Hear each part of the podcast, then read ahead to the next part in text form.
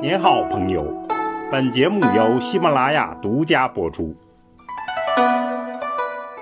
听段子学书法，我们继续说碑帖段子。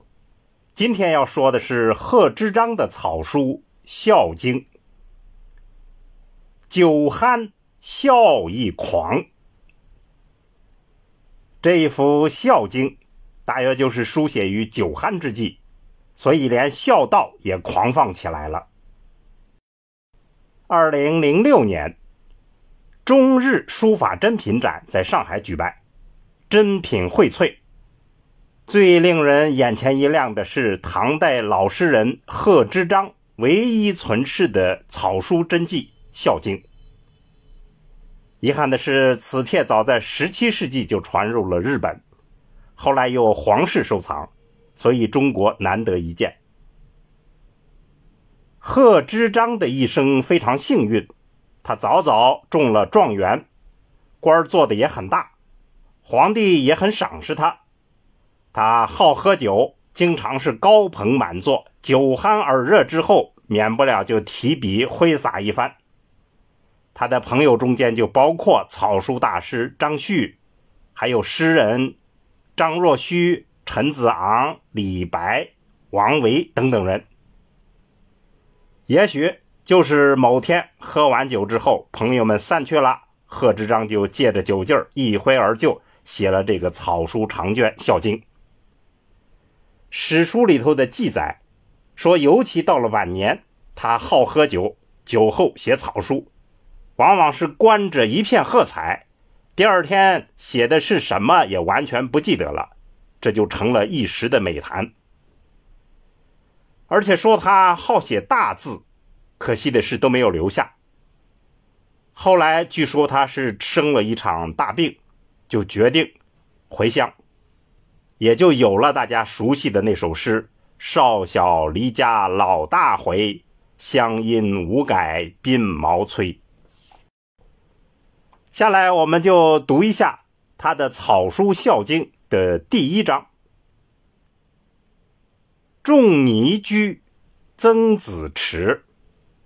仲尼就是孔子，他闲居在家。曾子他的学生也坐在旁边侍奉。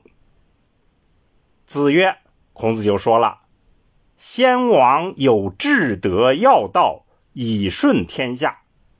先王有至高的品德和重要的道理。”用以来归顺天下，民用和睦，上下无怨。人民用它就可以和睦相处，上下没有怨恨。汝知之乎？你知道他吗？曾子避席曰：“曾子就离开了座位，说道：‘生不敏，何足以知之？’就是说我啊。”曾参，我呢不聪明，不聪明，怎么能明白这个道理呢？子曰：“孔子就说了，夫孝，德之本也。说孝这件事儿啊，是德的根本。教之所由生也，是教化所由产生的根由。父作。”吾与汝，你再回来坐好，我来给你讲。身体发肤受之父母，说你的身体毛发皮肤都是受之于父母的，是父母传给你的，不敢毁伤，这是不能残损毁伤他的。孝之始也。这就是孝道的起始。立身行道，扬名于后世。说你立身行道，遵道而行，扬你的美名于后世，以显父母，孝之终也。以此来显扬自己的父母，这就是孝的终极。夫孝。始于事亲，忠于事君，忠于立身。说孝这件事儿啊，是始于侍奉自己的亲人，而效忠于君王，最终是用于立身的。大雅云，这里引用了《诗经·大雅》文王的诗句：“无念而祖，欲修厥德。”意思就是说，你怎能忘记你的祖宗？要修习他们的品德德行，这就是《孝经》的第一章。那么后头还有十七章，总共是十八章。贺知章看来是背得很熟了，一口气狂奔到底。《孝经》呢是儒家的十三经之一，一般认为是孔子和他的弟子留下来的最重要的遗言。说白了，就是要以孝治天下，不仅是人伦，更是政治伦理的思想，是天之经，地之宜，民之行。所以，《孝经》对于当时的人至关重要，大多数估计是要背诵的。也正因此，贺知章才能酒后一挥而就。《孝经》整体，它的书法。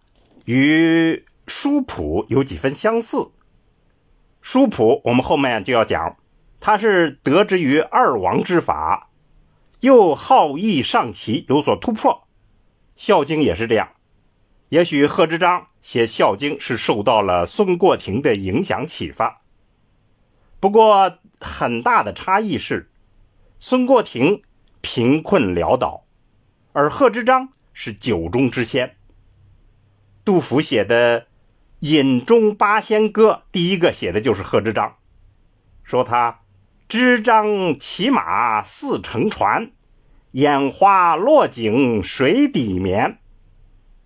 说他喝得眼花缭乱，掉到井底下去了，还睡了一大觉。正是这样的缘故，所以他的书风就充满了酒气。《孝经》可以看出来。完全是放纵的情调，浪漫的趣味。看得出他书写的速度飞快，时而又放缓下来，温文尔雅，牵连萦绕，顾盼多姿。大约是从第六章开始，酒劲儿高潮就上来了，一改儒雅之态，疾驰狂奔，龙蛇飞舞。几乎让人忘记了他书写的是正襟危坐、举世敬仰的《孝经》。这便是唐人经典的风流倜傥、狂放不羁的浪漫情怀。具体来看，此篇在笔法上，笔墨酣畅淋漓，点画激越，他中锋行笔，顿挫跌宕。刚柔曲直，变化多端，而又相得益彰。在节字上，左俯右仰，随势而就，字形开阔，摇曳生姿，意趣盎然。在章法上，行云流水，奔泻而下，有唐人的法度严谨，又有近人的潇洒风流。要指出的是，《孝经》的草书啊，线条比较纤细，力度与变化都有一些不足，整体上呢缺乏大开大合的境界，没有什么惊人之处。也许这正是贺知章人生过于平顺的结果。这一点上，比起孙过庭来就显得不足。所以。人生的苦难，可能就意味着书法的大丰收。我们这样来理解生活的苦难，也就不必悲观了。好，听段子学书法，我们下次再见。